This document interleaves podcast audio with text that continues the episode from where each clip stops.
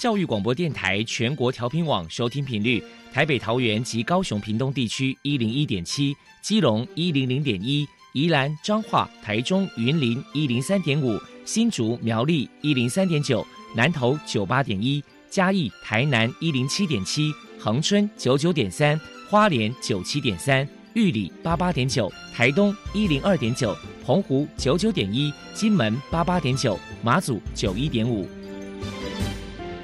爱是包容，爱是牺牲，爱是分享，爱是服务。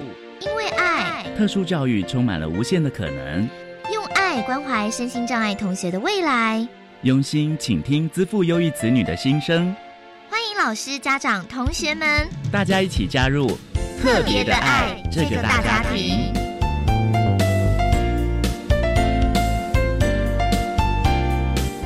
本节目由教育部学生事务及特殊教育司指导，国立教育广播电台监制。欢迎收听。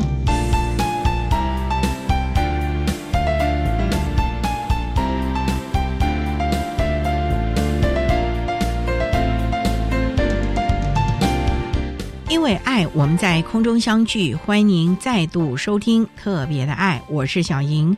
这个节目在每个星期六和星期天的十六点零五分到十七点播出。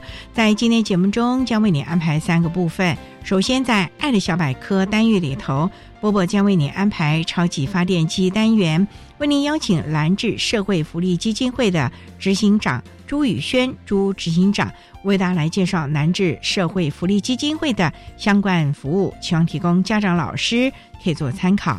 另外，今天的主题专访为你安排的是“爱的搜寻引擎”，为你邀请获得一百零八年优良特殊教育人员荣耀的国立彰化特殊教育学校高职部的陈春辉老师，为大家分享学会照顾自己的能力，谈高中教育阶段智能障碍学生教学的策略以及重点的方向，希望提供家长、老师可以做参考了。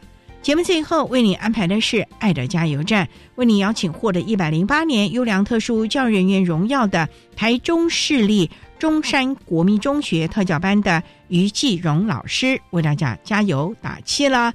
好，那么开始为你进行今天特别的爱第一部分，由波波为大家安排超级发电机单元。超级发电机，亲爱的家长朋友，您知道？有哪些地方可以整合孩子该享有的权利与资源吗？不论你在哪里，快到发电机的保护网里。特殊教育网网相连，紧紧照顾你，一同关心身心障碍孩子的成长。Hello，大家好，我是 Bobo。今天的超级发电机，我们特别邀请到蓝智社会福利基金会的执行长。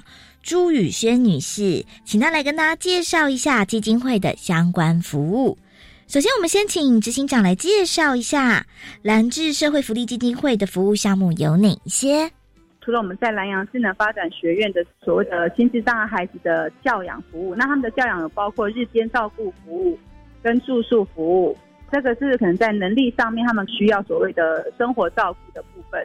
另外，我们有所谓的工作队的部分，就是在我们宜兰县政府的社会处这边有所谓的工作队，他们可以从事清洁跟打扫。那在我们的宜兰县政府的社会福利馆这边，还有我们的一个所谓的蓝坊餐厅的服务。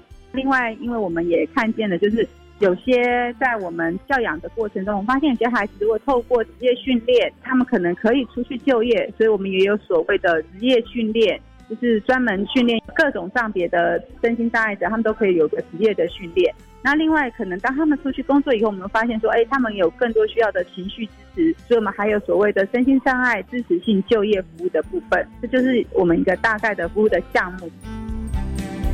接下来，我们请执行长来谈一谈基金会曾经举办过哪些活动，与人们互动交流。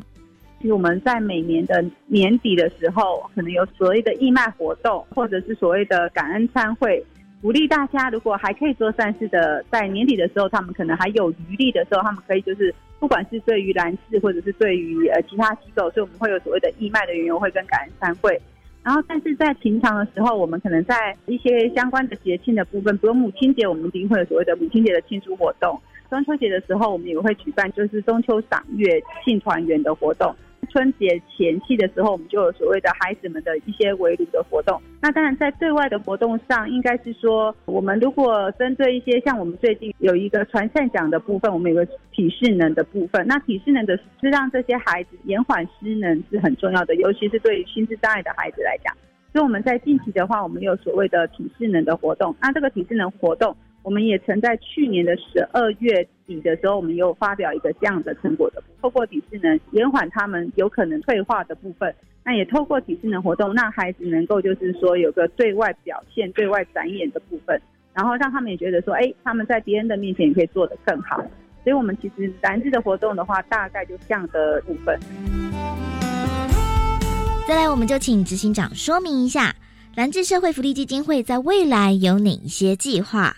其实刚好您问到这个问题的话，我就觉得有比较沉重的部分了。因为所谓的沉重，就是说我们就是所谓的心智障碍的家长所成立的基金会。所以其实在这个部分，我们也知道现在社会的议题，其实大家都一定会关注到所谓的双老家庭，就是有很多的心智障碍朋友或者心智障碍朋友。他的爸爸妈妈已经年纪大了，甚至于已经可能不在这个世界上了。那这些孩子要怎么办？就这些大朋友，这些身心障碍的，像像我们服务的，他们的年龄层都提高了。所以我们现在正在筹建一个甜心欢喜家园。那它这是一个针对身心障碍的老化所建筑的一个家园。那我们现在目前的话，正在规划一个这样的事情。我们的土地已经买好了，可能还欠缺所谓的盖房子的资金，所以我们现在就是近期在规划的部分，就是针对这个甜心欢喜家园。因为其实我们宜兰的心智障碍朋友，是因为现在父母的年纪大了，再加上他们的兄弟姐妹也无法能够有能力照顾的时候，他们就更需要所谓有一个第二个家可以来照顾他们。所以现在我们近期就是希望我们的甜心家园，我们目前在审查的阶段，但是审查通过的话。也是一个更沉重的开始，因为我们可能要募集更大的资金，才能把这个房子给盖好。所以这是我们现在正在积极规划的一件事情。也希望今天如果空中的朋友有听到的话，可以把这个讯息告诉大家，就是如果我们有能力或者有疑虑的话，就是如果可以协助我们的话，万分感激。如果民众有任何的需求或者是疑问，关于基金会的联络方式是。我们有一个专线，我们专线电话是零三九六一零一三七。那这个专线的话，不光是您如果想要帮助我们，我们会非常的感谢您愿意帮助我们。但是如果在我们心智障碍者或者是身心障碍朋友有需要教养或者是住宿或者是呃一些职业训练、职业陶冶，我们也很乐意提供相关的社会福利咨询给大家。请教一下执行长，如果说家里面有智能障碍的小孩，身为家长在教养上该注意哪些事情呢？因为他们是跟别人不一样的孩子，所以我觉得我们当然要用不一样的方式。但是在这不一样的方式当中，家长们一定要建立自己。当然，我们一定要有爱心跟耐心以外，还有所谓的原则性的问题，就是不能因为我们觉得孩子可能听不懂或怎么样，我这就好像就是一个感觉的部分，还是要让他们。把他们就是生活当中，不管是琐碎的事情或者是重要的事情，然后还是一一的，就是要告诉他们，不管是用你手势或者用眼神，或者是心灵沟通的方式，我觉得还是要让他们学习什么是对的跟什么是错的。当然，最重要的是，我会觉得说，就是家长们常会因为情绪有时候他们自己无法掌控，或者是他们负荷比较重的时候，我觉得他们一定要求助所谓的专家。因为其实今天当然我在这边讲的话，会觉得是一个概括性的一个部分。但是我觉得，当家长们如果你们有这样的问题的时候，一定就是要求助于所谓的特殊教育的专家，或者是因为其实现在很多特教学校都会在地都会有这样的学校，我觉得也可以就是直接的就求助他们，我们要怎么样教育他们。但是在平常的话，其实自己就是要把持住你所谓的爱心耐心以外，但是你真的还是要有所谓的教养的部分，还是要让他们知道什么是对的，什么是错的，哪怕是用眼神或者是用手笔。或者是用心灵的感觉的部分，我都觉得这是很重要的。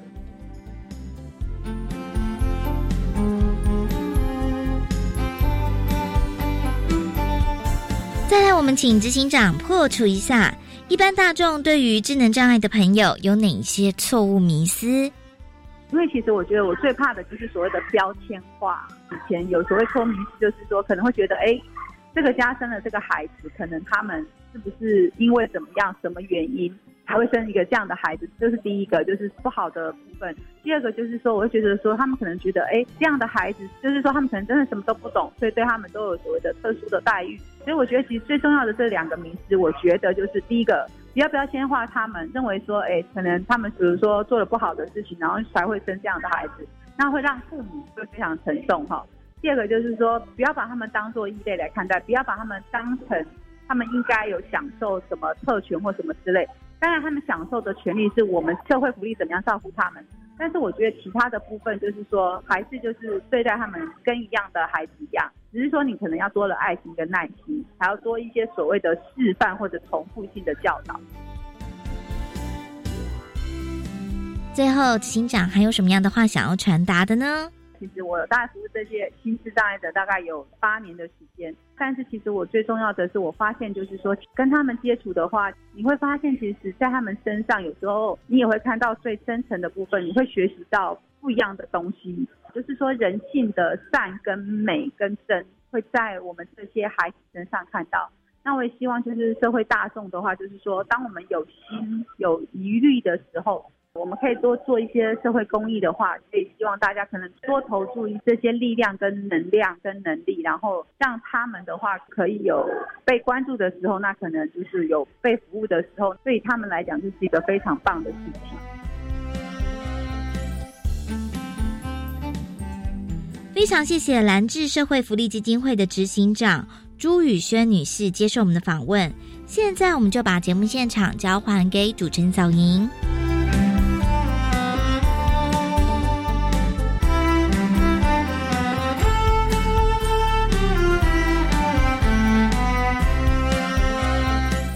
谢兰智社会福利基金会的朱宇轩执行长以及波波为大家介绍了兰智社会福利基金会的相关服务，希望提供家长老师可以做参考。您现在所收听的节目是国立教育广播电台特别的爱，这个节目在每个星期六和星期天的十六点零五分到十七点播出。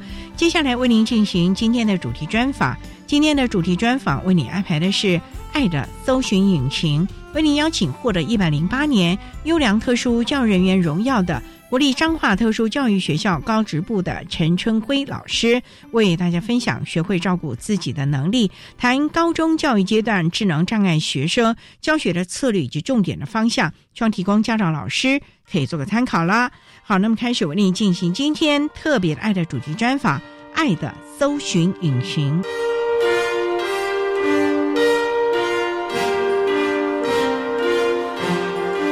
爱的搜寻引擎。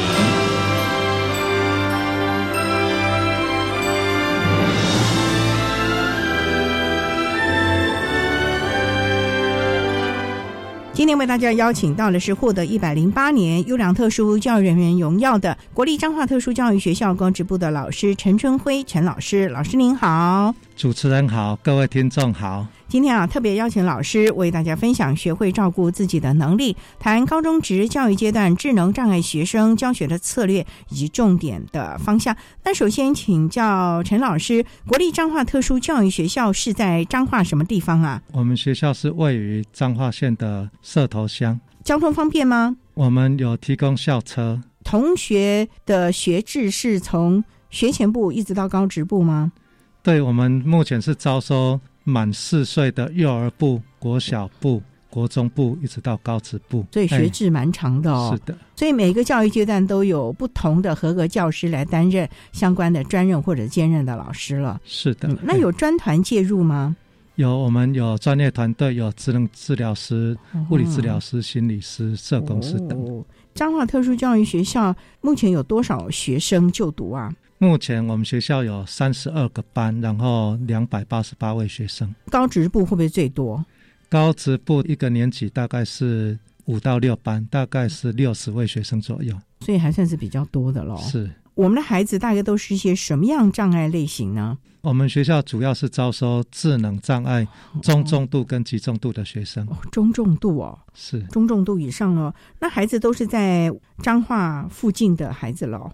以彰化为主啦，但是像那个南投县民间乡这边，如果到南投特教可能是比较远，他们有时候会到我们这边来就读，所以有少数南投县的学生跨区的，是、嗯，总是以学生就近安置为主了。对，他们的交通方便，还有家长接送方便。还有我们学校就是有提供住宿了，有些可能每天接送可能不方便的话，嗯他们会想要来这边住宿。您说住宿那是幼儿园就开始住宿了吗？没有没有，我们学校哦原则上是高中才可以住宿，哦，高中但是有些家庭比较特殊，我们偶尔会容许几个国中部的学生也可以进来住。是家庭功能比较对对对，不彰的。是那这些孩子住校有相关的辅导员可以教导他们，或者协助他们的生活适应吗？或者生活自理吗？住宿的话，因为人力有限，我们的编制里面这样子算下来，因为我们有大夜班、有小夜班，还有男生女生。同一个时段的话，我们男生那边大概就只有一个教师助理，女生这边也只有一个，所以我们通常是只有生活自理能力良好的学生才可以住校哎，否则的话人，力不足。那住校学生大概有多少？住校学生现在大概是男生女生各二十左右。助理员他的负担也蛮重的，尤其深夜，而这些孩子身体的状况都还好吧？身体状况、自理能力好的，他才能够住。除非几个特殊的啦，像那个嗯之前曾经有家里面因为爸爸癌症，然后妈妈嗯也没有照顾能力，我们就特别通融那个学生住进来这样子。哦，那就从头教起他所有的生活自理能力哦嘛。，那时候就是动用很多人力，就是学校变成有一些老师们，连那个导师可能都还晚上来陪他，然后校长也留到很晚来陪他。那一个学生是特别，因为那一个学生就是家里面没有人可以照顾他，然后他本身自我照顾能力也不好，哦那也有曾经学生行为的问题比较严重，嗯然后家长的压力很大。嗯那我们学校为了减轻家长的压力，让那个学生进来住宿。那那个学生其实情绪是很严重的，但是我们纯粹是因为我们发现那个家长已经快受不了了，协助帮他照顾他小孩子一天，让家长可以放松一天这样。可以所谓的喘息一下了啊、是哎，所以学校真的是面面俱到了啊！好，我们稍待再请获得一百零八年优良特殊教育人员荣耀的国立彰化特殊教育学校高职部的老师陈春辉陈老师，再为大家分享学会照顾自己的能力，谈高中职教育阶段智能障碍学生教学的策略以及重点的方向。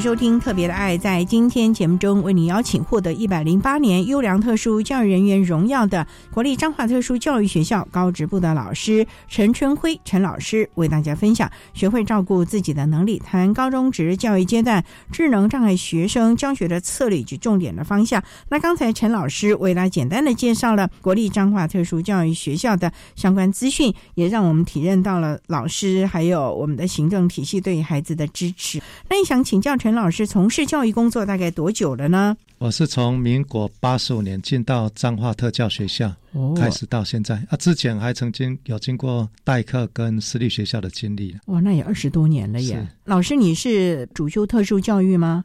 我本身是学数学的，数学的。对，那怎么会走入了特殊教育的领域呢？不是一般都会到一般普通的国中、高中了吗？因为其实。高职的特殊教育，它本来啦，早期是有希望职业教育背景的老师进来。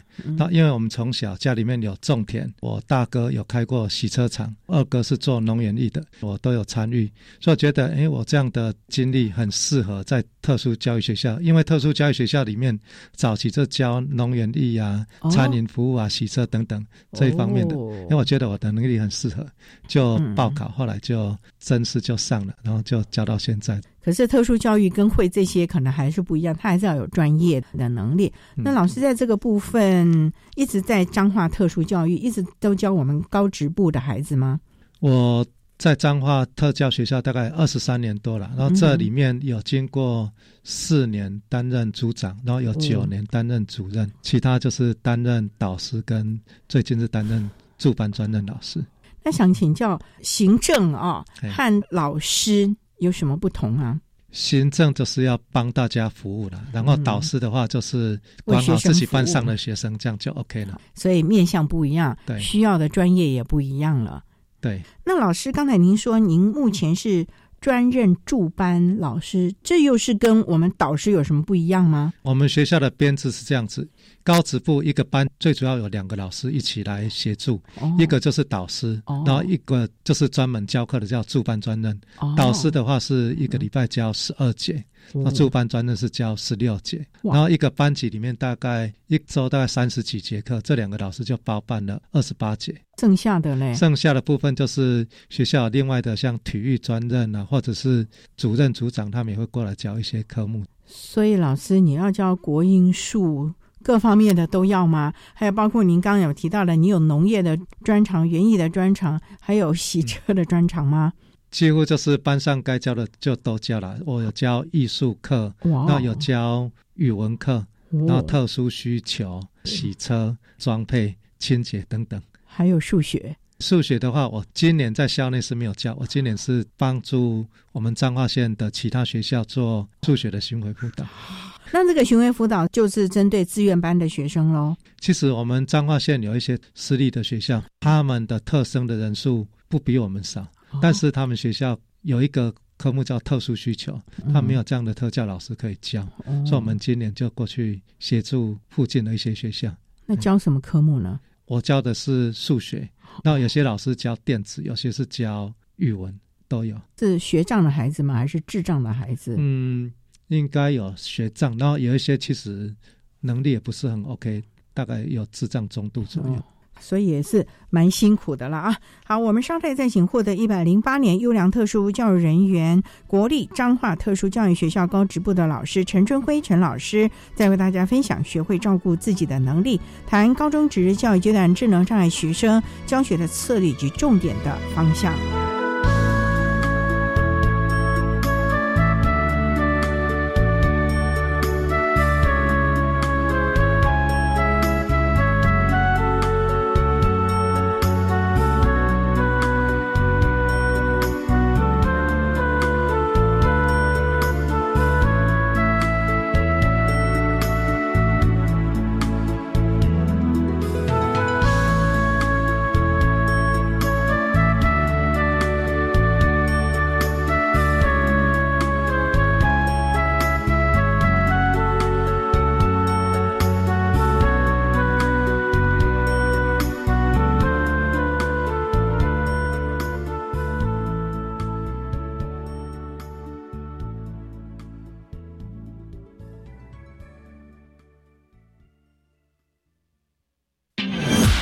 生态保育训练家集合。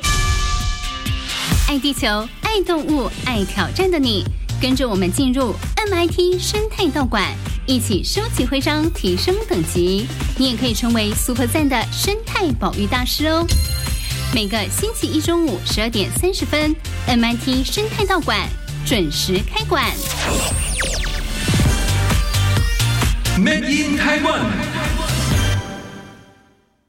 你有去申请育儿就学补助吗？两岁到四岁的育儿津贴吗？我们家已经申请三个了，一个就补助两千五，第三个再多一千耶。哎呀，我的大孙子啊，去幼儿园读书，不管是公立的、非盈利的、准公共幼儿园都有补助。第三个以上孩子啊，还可以再减一千元哦。有问题请拨打零八零零二零五一零五。以上广告由教育部提供。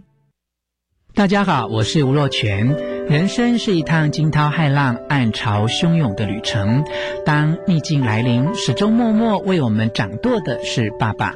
创世却有一群植物人爸爸在航程遭遇了意外而倒下。若全邀请您成为植物人家庭的郴州勇士。一六五零一路有您，创世专线零二二三九七零一零一。管那么的水，落嘎西木啊！大家好，我们是欧开合唱团。您现在收听的是教育电台。上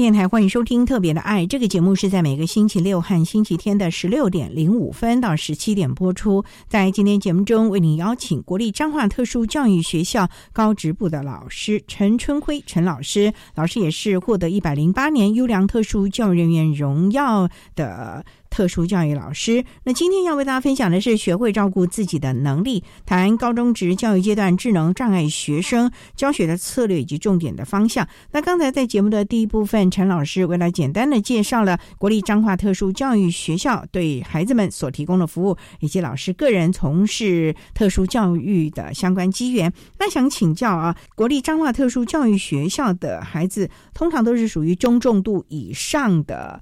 智能障碍的孩子了，这么大的孩子，你会教他们一些什么样的学科或者是专业的能力呢？我现在就是包班嘛，哈，所以他们全部都教。我们学校因为是属于彰化县，彰化县是一个农业大县，哦，所以我们的学生大概是三成左右，家里面是务农的，哦，所以有很多学生必须要。帮助家里面的工作，所以我们学校打算将来要开设一个农业服务班。学校一直都有在做烹饪方面的训练，所以我们将来可能会再成立另外一个科，就是烹饪服务班。这个烹饪的训练是孩子能够把自己肚子顾饱嘞，还是说将来可能要从事烹饪，在餐厅呢，或者是小面摊啊做这样的事呢？其实以过去的毕业生来讲，从事这方面的学生。人数并不多，但是有在面包店担任面包的包装的部分。我记得应该有学生是在教养院，然后教养院里面有那个面包部，然后在里面帮忙。然后我们今年是很特别，我们学校假日有开一个烘焙丙级训练班，然后有一个学生已经有通过数科的检定。老师，你的意思是说，假日你们还要特别来？陪着孩子来学这个烘焙哦，对，他已经考上丙级的证照。没有，他是先拿到数科。哦，那不简单了呢。对，学校花很多的人力在上面。数科能通过就不简单，现在就是笔试的部分了。对对对，嗯，还要尽量的辅导他了。对，那想请教啊，怎么样把这些课程啊活化在你所有的带的课程当中呢？例如说，以数学来讲，我们有带学生去全年社做校外实作。那全年社的校外实作，他必须要把物品放到货架上面，他的要求是日期比较新的要放在里面。你的意思是说，他们去当实习吗？对对对，就是有这个跟全联社长期合作的，对对这样建教合作。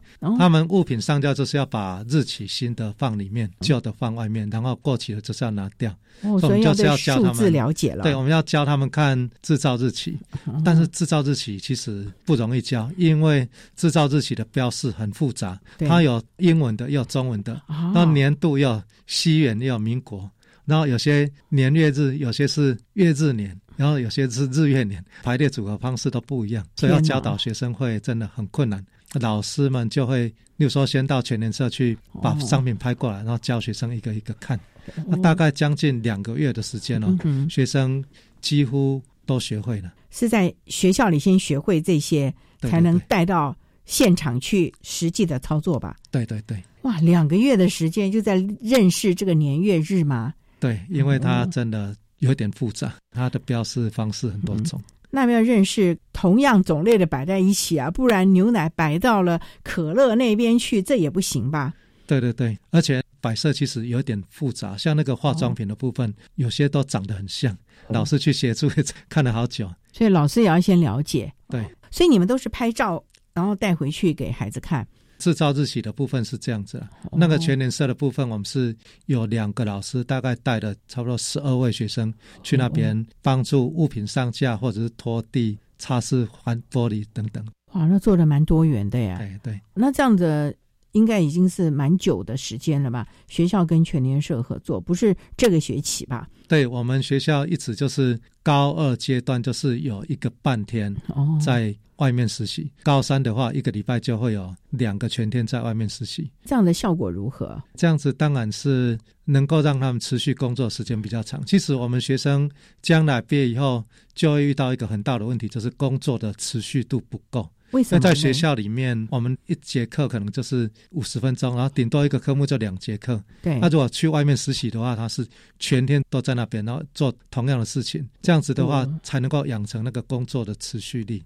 老师，如果这样的话，等于是说我们在学校现场，我们的科目的设计、教学的方式也要更动，要配合业界的实际的状况。就像您啊，两堂课中间还休息十分钟，哎。对，那问题是在业界，你看从八点上班，能不能十点钟休息个十分钟都有问题，也可能就是一个上午四个钟头了不起，上个厕所喝点水是不能随便乱走动，让他坐下来的呀。对啊，因为学校是有各个科目要学习的，但是到了职场以后就是要持续的工作，所以我们渐渐的到了高三就会有这样的实习的安排。那会不会注意他们的体式呢？因为这要体力，像有很多的工作，就像你讲的排顺序。对，那也要一直站着，他不可能让你坐着去排啊，而且可能还要搬这些东西到那个柜子前，所以这都也要体力和耐力耶。对，所以我们有时候在学校上课，像装配课四节课，我们就希望学生四节课都站着，不要坐下，要先训练好，这样将来才能够适应职场。甚至于他们物品上架，他们不只是要站着，有时候还要蹲下，蹲下比站着还累。对对，因为有高高低低的嘛，甚至有的还要爬高哦。我们目前还没有让学生爬高，但是那些物品上架有一些像清洁剂啊或饮料罐头，那个真的很重，所以刚开始训练真的他们去那边无法适应，但是长时间下来发现他们体力真的有增长的了。哦，有增强了。对对对，也是要慢慢训练的。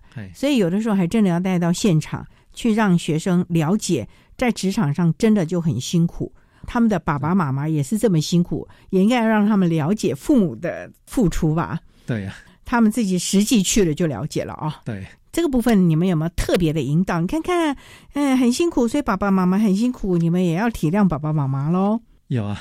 好，那我们稍待再请国立彰化特殊教育学校高职部的老师陈春辉陈老师，再为大家分享学会照顾自己的能力，谈高中职教育阶段智能障碍学生教学的策略以及重点的方向。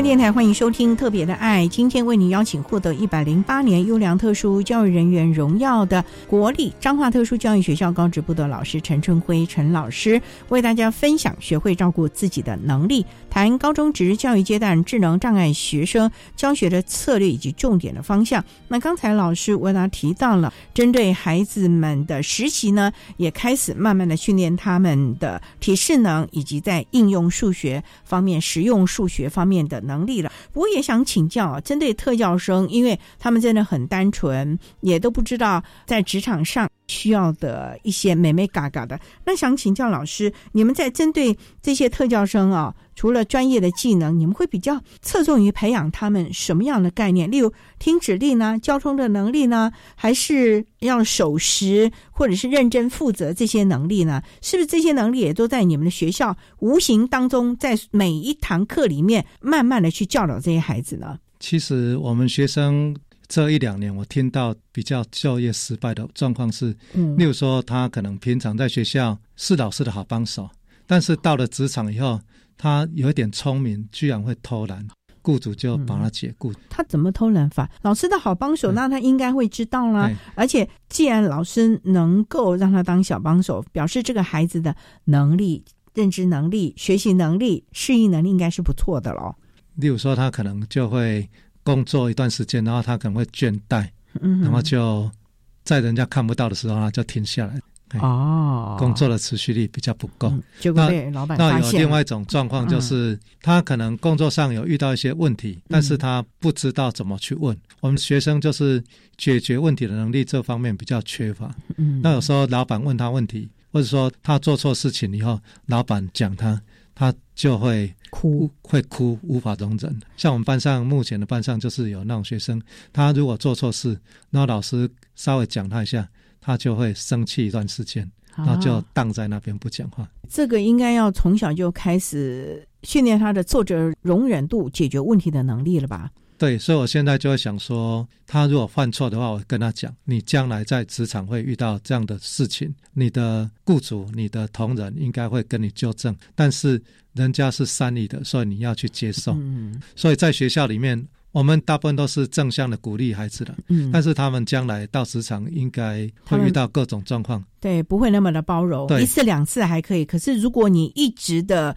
犯错，或者是没有达到要求，那嗯雇主可能就不会有这个好语气、好脸色，可能就会比较急促一点了。哎，那老师，您刚才说学生有一些犯错，是大概是有些什么地方做的没有那么的完美呢？对啊，例如没有达到要说求，老师告诉他哪一个指令，那个垃圾袋什么，他可能拿错，size 拿错或怎样，老师就要跟他讲，老师现在要模仿雇主，如果你错的话，老师就是要纠正你。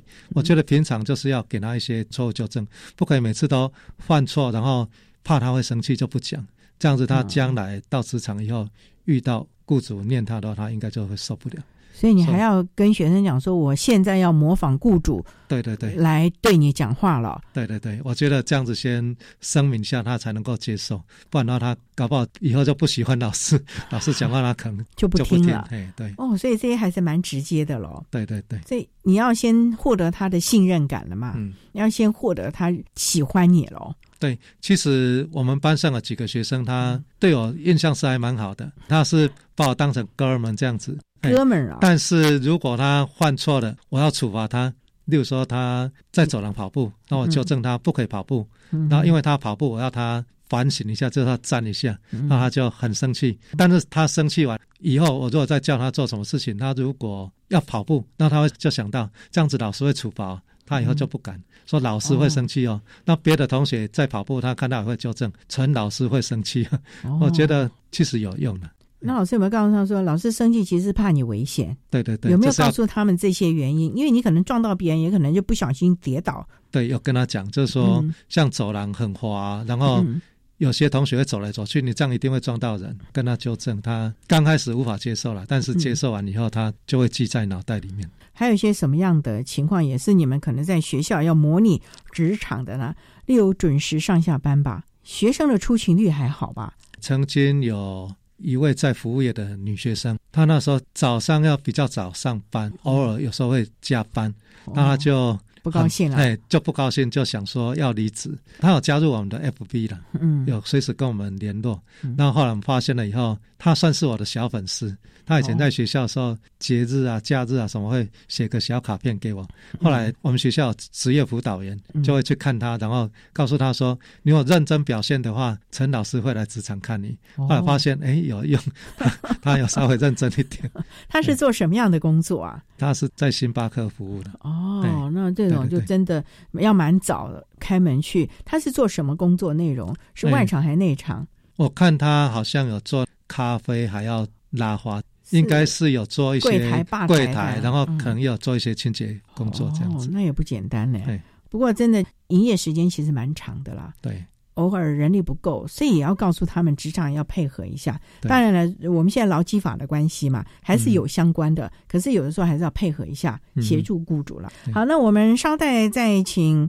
或者一百零八年优良特殊教育人员荣耀的国立彰化特殊教育学校高职部的老师陈春辉陈老师，在为大家分享学会照顾自己的能力，谈高中职教育阶段智能障碍学生教学的策略以及重点的方向。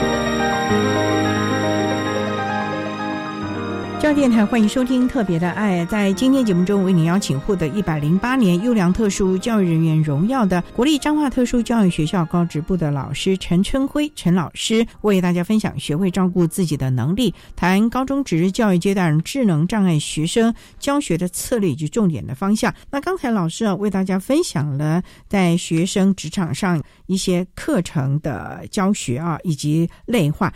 刚才老师也提到说，您现在也是我们彰化县的数学的巡抚老师。那这个数学的能力，我们当然不期望它是什么升学或者高深的什么微积分呐，可是是实用的。例如说价钱呢，找了多少钱呢？门牌号码，像这些老师，你都怎么样的来协助孩子对于数学方面能力的提升呢？我目前有协助我们学校附近的私立学校做数学策略的指导。我这个班级是有五个学生，这五个学生刚好都没有升学，所以没有升学的需求。都是轻度智能障碍吗？大概是中度，一直到学障是有三个。他们是综合智能科还是？他们有美容科，然后有电子科。将来可能他们都是要就业了嘛？对对。那这个就业就很重要了，这个牵涉到钱的问题了。你怎么来教他们呢？他们这几个学生的程度差异还蛮大的，嗯所以大概是两个目标同时在进行了。对功能比较好的人，我会教他们比较高深一点点的，例如说解一元一次方程式，解 x。他们的程度我本来以为不行，然后他们本来真的也不会哦，但是这个学期大概才教过三次左右而已，嗯发现他们已经可以把这个东西学会了。其实一元一次方程式在生活上面运用到的机会还蛮大的。真的吗？例如，例如，例如说，我们如果去买东西，要算这个东西值不值得买。例如说，一罐零点八公升的橄榄油是两百五十块，一罐一点八公升的橄榄油是多少钱？应该买哪一罐会比较划算？这个如果用一元一次方程式来算的话，会比较好算。哇，所以你也把他们内化到生活中，购买物品的时候可以选择要物超所值的，或者是同样的产品，可以知道买哪一个是最划算的了。对对，因为这个课一次是两个小时了，如果一直教这样的东西，他们可能会觉得很烦躁。对，嗯，所以我另外一个就是跟他们讨论说，例如说我们假日要出去玩，又要去一中街，你要怎么去？公里数，然后时间安排，然后怎么去查交通路线？例如说你要搭几点的火车，你应该车程从你们家到火车站有多少？可以用 Google 去查询火车站时刻表怎么查？我会教他们整个这样的过程，他们就会觉得很有趣。那就这样的一个旅游的行程规划，然后一半的时间来做解方程式。其实我曾经测试过他们长度的测量、时间、温度。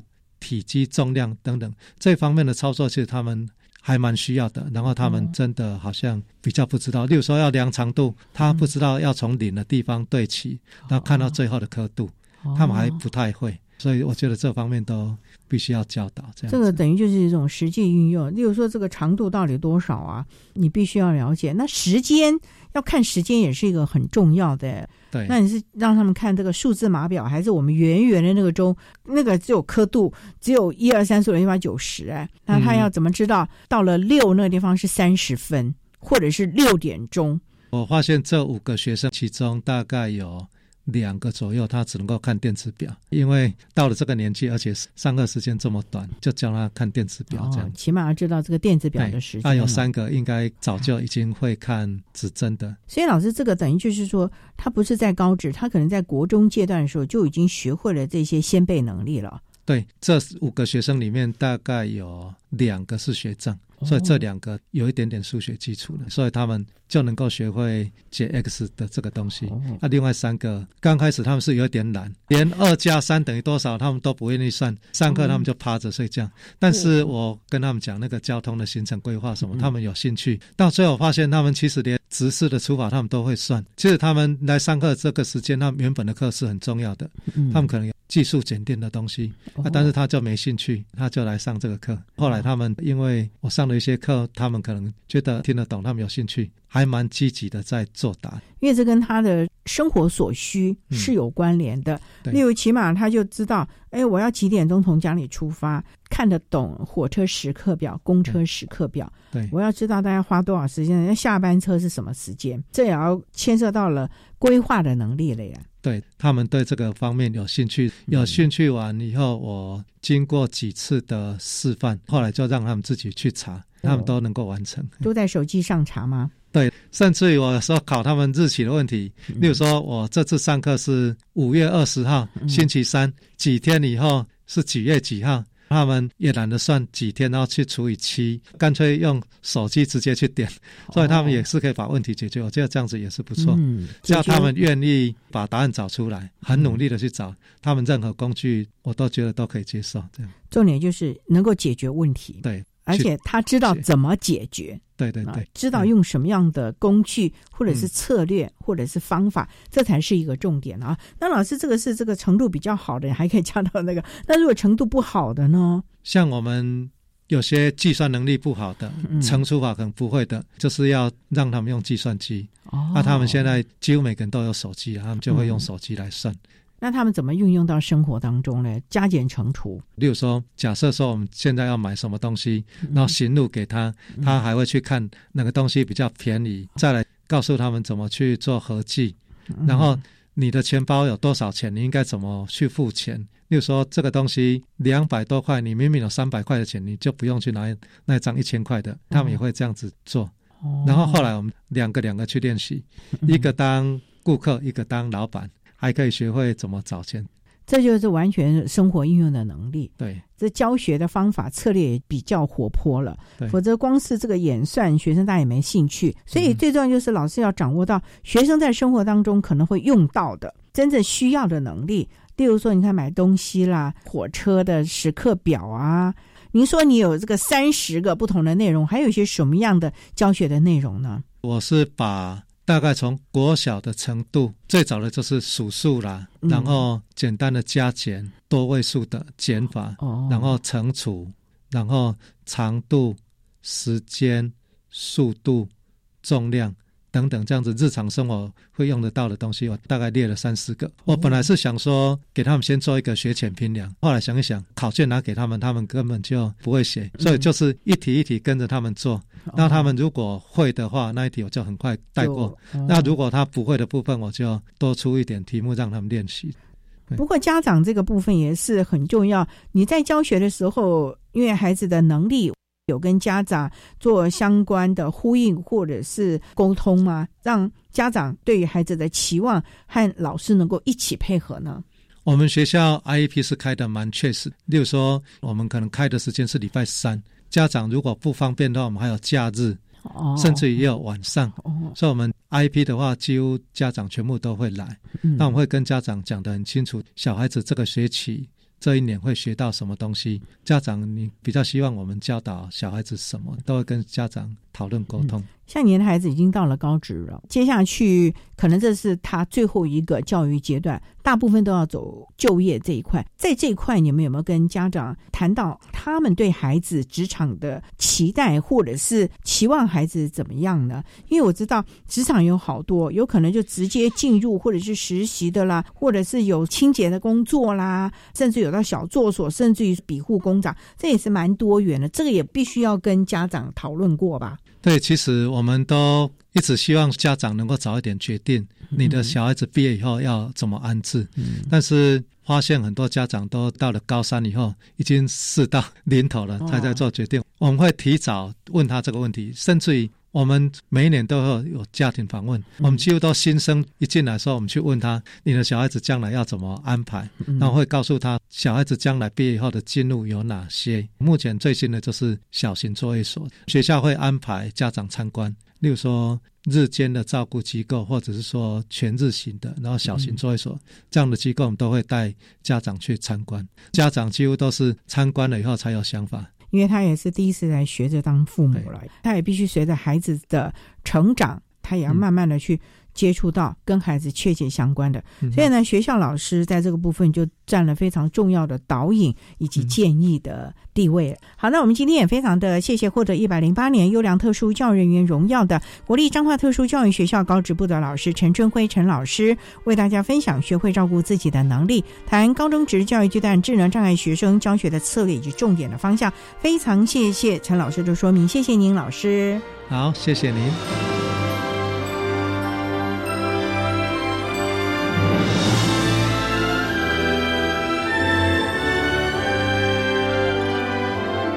谢谢获得一百零八年优良特殊教育人员荣耀的国立彰化特殊教育学校高职部的陈春辉老师，为大家分享了高中教育阶段智能障碍学生教学的策略以及重点的方向，希望提供家长老师可以做个参考。您现在所收听的节目是国立教育广播电台特别的爱节目，最后为你安排的是爱的加油站，为您邀请获得一百零八年优良特殊教育人员荣耀的台中市立中山国民中学特教班的于继荣老师，为大家加油打气喽。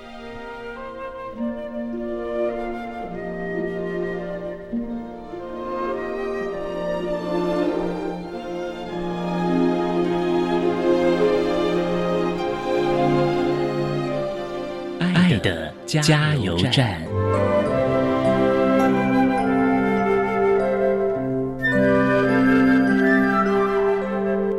各位听众，大家好，我是一百零八年优良特殊教育人员，台中市立中山国民中学特教班的季荣老师。能够获得这个殊荣是评审的青睐，更是二十年来学生们给予季荣所有经验的总和。对于所有坚守在岗位的特教老师们，我要说声：我们真棒！对于所有身心障碍学生的爸爸妈妈，季荣要说你们真伟大，也要跟你们说，一定要放下心中的不舍、懊恼的心情，走出去寻求所有的资源，你们会发现自己其实不孤单。诗人徐悔之曾说：“在博者视野内慢行。”三十多岁的时候，觉得这句话似乎有一些矫情，现在重新读到这句话，觉得这是一种很美善的心意。对于所有的听众，季荣想说。在有限的人生，看看身边的人，我们会发现，能够用生与意让身边的人生活美好、生命有意义，是一件多么幸福的事啊！以上跟大家分享，谢谢。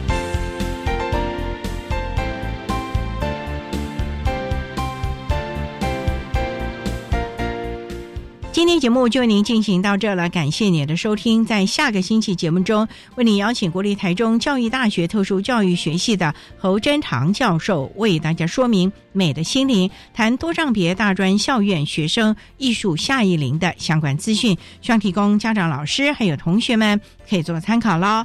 感谢您的收听，也欢迎您在下个星期六十六点零五分再度收听特别的爱。我们下周见了，拜拜。